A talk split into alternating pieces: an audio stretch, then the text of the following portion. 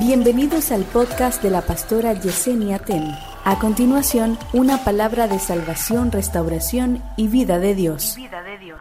Dios permanece fiel aunque yo sea infiel. ¿Y dónde está todo lo que Dios dijo que me iba a entregar que yo no lo vi? Hay que ver si tú sigues en el lugar donde tú estabas cuando Él te lo dijo. Haciendo lo que tú estabas haciendo, si sigues siendo fiel a Él como Él en ese momento te vio que tú lo estabas haciendo. Y si algo cambió y si la promesa no llegó, aunque se cumplió el tiempo, pregúntame quién falló. ¿Quién falló? No fue Dios. Fuimos nosotros.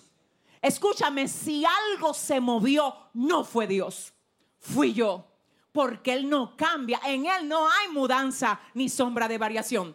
Ahora, si usted dice, yo he permanecido fiel, pastora, todo el tiempo fiel y yo todavía no he visto esa promesa que Dios dijo, es porque todavía no le ha llegado el tiempo. Y lo peor que te puede pasar a ti, déjame decirte que es, que a ti te llega una bendición antes de tú estar preparado para manejarla. Porque lo mismo que vino para bendecirte, tú lo puedes usar para que te maldiga. Ay, adórale. Una bendición sin carácter para manejarla te puede servir de tropiezo a ti. Entonces nosotros pensamos que nos conocemos y realmente el que mejor nos conoce es el Señor. Así que yo te exhorto y te voy a decir algo que yo no sé si ustedes lo van a probarlo o no, pero yo lo he vivido y lo digo porque lo he vivido. Hay un nivel de enamoramiento con el Espíritu Santo. Escúchame, donde tú te fusionas en la presencia de Dios y aprendes a vivir para Dios de tal manera que a ti, a ver, a ti te deja de importar lo que tú estás esperando.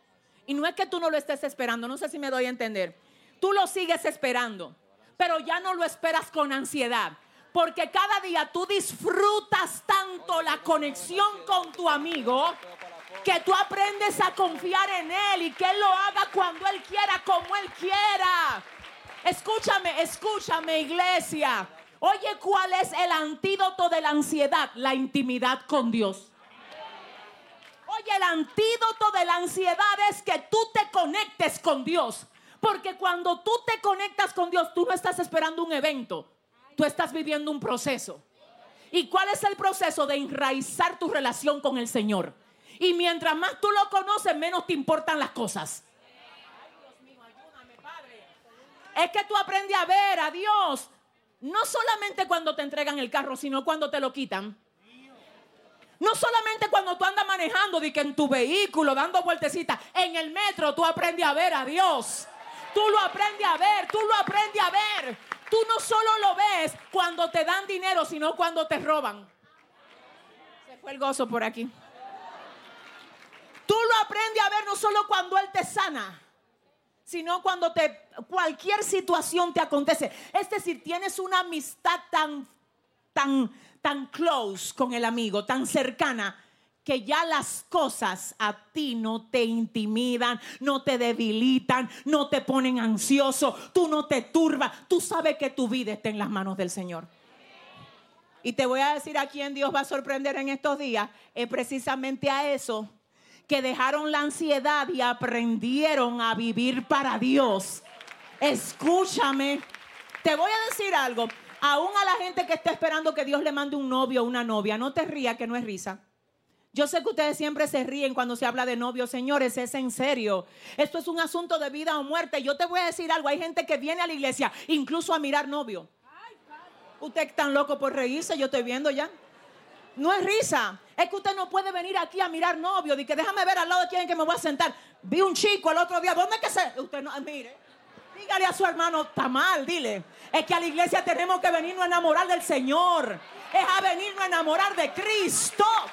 Aquí no se viene a buscar novio ni novia. Aquí se viene a enraizar nuestra relación con el Señor. Y Dios cuando te ve preparado. Ay, ay, ay. Cuando Dios te ve preparado, entonces cuando tú no lo esperas, cuando ya no hay ansiedad, cuando Dios enraizó su relación contigo, ahí entonces aparece uno que aunque llegue nunca va a quitar el lugar de Dios en ti. Ahí aparece una que aunque venga, por más linda que sea, va a estar en el lugar que le corresponde. Nunca tú le vas a dar el lugar de Dios en tu corazón. ¿Alguien entiende esto? Yo quisiera poder hablar más de esto, no puedo, tengo que seguir aquí, pero hay gente que está pidiendo negocios propios a Dios cuando todavía no sabe bien cómo ser un buen empleado. Sigues llegando tarde, no cuidas los recursos de la empresa para la que trabajas, no respetas tu autoridad. En serio, a ti no te conviene abrir un negocio así. ¿Por qué? Porque todo lo que tú no has vencido, tú te lo vas a encontrar ya en tu propio territorio, donde quien paga la renta eres tú quien va a tener empleados eres tú y ellos te van a hacer a ti todo lo malo que tú le estás haciendo a tu jefe ahora. Entonces tú tienes unos pleitos y unos demonios que tienes que vencer en el terreno actual para que te vaya legal al próximo que Dios te va a entregar. Ay, por favor, ¿alguien está aquí? Entonces, ¿qué dice el Señor? Arregla tu cuenta actual porque es determinante para lo que te voy a entregar. Hay muchachos que todavía se portan mal con su papá y su mamá y se quieren casar para tener hijos. Yo siendo tú arreglo tu lío con tu papá y tu mamá ahora, en este tiempo. Siéntate con ellos, perdóname mami, mira papi, yo he sido muy rebelde contigo, necesito ponerme al día, porque es que vienen cosas grandes para mí. Y no puedo tener cuenta ni deuda pendiente. El enemigo no, mire, el enemigo no coge esa. Antes de usted irse a pelear una guerra, póngase al día en el mundo espiritual. Porque al mundo espiritual usted no se puede ir a pelear batallas con deudas pendientes. Te las sacan en el campo. Ay, yo siento a Dios. Usted no se puede poner a reprender algo de lo que usted es un aliado. Supe con un amigo que estuvo predicando ahora en el campamento. Él me contó algo interesante. Él me decía, pastora, yo estuve por ahí el otro día en un evento y me invitaron a predicar bajo el tema, quitándole la máscara. No, eh, tal nombre, el tema y el eslogan quitando las máscaras o quitando las caretas. Y precisamente a, la organizadora de ese evento fue la primera que le quitaron la careta. Yo, yo no sé si usted está entendiendo lo peligroso del mundo espiritual. El problema es que a veces nosotros estamos llamando cosas que Dios dice, no venga ahora.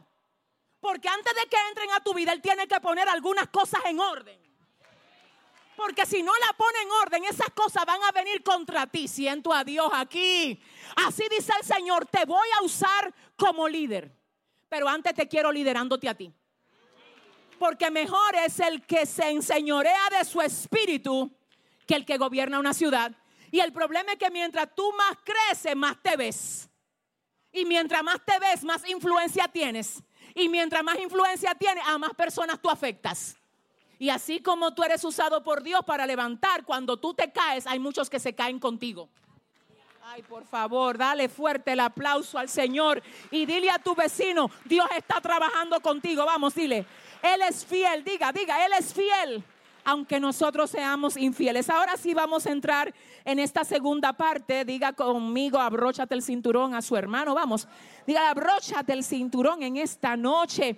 Estamos hablando acerca de la forma como Dios nos sostiene. Y vimos en primer orden, en la primera partecita de este estudio, que ciertamente Dios es fiel, que Él no falla, que Él de verdad cumple lo que Él promete, porque en Él no hay mudanza ni sombra de variación. Ahora vamos a movernos a ver un poquito acerca de la evidencia del poder de Dios y su magnificencia en cuanto a su creación. Yo quiero que usted vaya conmigo al Salmo 19, verso 1. Ya lo habíamos citado antes, vamos a volver a visitarlo ahora, solo para que recordemos que los cielos cuentan la gloria de Dios y el firmamento anuncia sus obras.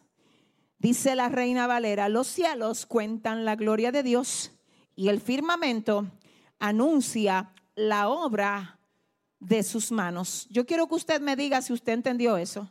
Porque es que ya lo hemos leído muchísimas veces, por muchísimos años. Ahora yo quiero que usted analice lo que dice aquí. Vamos a volver a verlo. Los cielos, ¿qué es lo que hacen los cielos? Cuentan, la gloria de Dios. Y el firmamento, ¿qué es lo que hace el firmamento? Anuncia la obra de sus manos. Usted sabe lo que hay una versión que dice, los cielos emiten la gloria de Dios y el firmamento declara la magnificencia de su poder. La reina Valera dice, los cielos cuentan, cuentan, cuentan, cuentan la gloria de Dios. Los cielos hablan y cuentan. Ven acá, déjame contarte algo. Tú no sabes que yo llegué el jueves allá al campamento y llegué como a las siete y media y yo me senté y ahí estaba yo gozándome con los muchachos. Ese día predicó Melvin. Eso fue la gloria de Dios. Te estoy contando algo.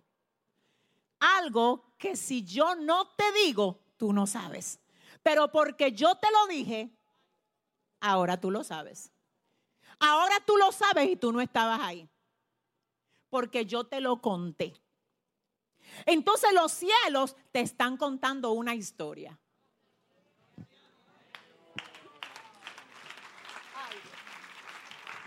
Los cielos te están contando que en el principio creó Dios los cielos y la tierra y que hizo cada cosa que tú ves que hay en él. Los cielos te están diciendo, mira las estrellas, Él las hizo. Mira la luna, Él las hizo. Observa el sol, tu Padre, el que te prometió todo lo que te ha prometido, Él nos hizo.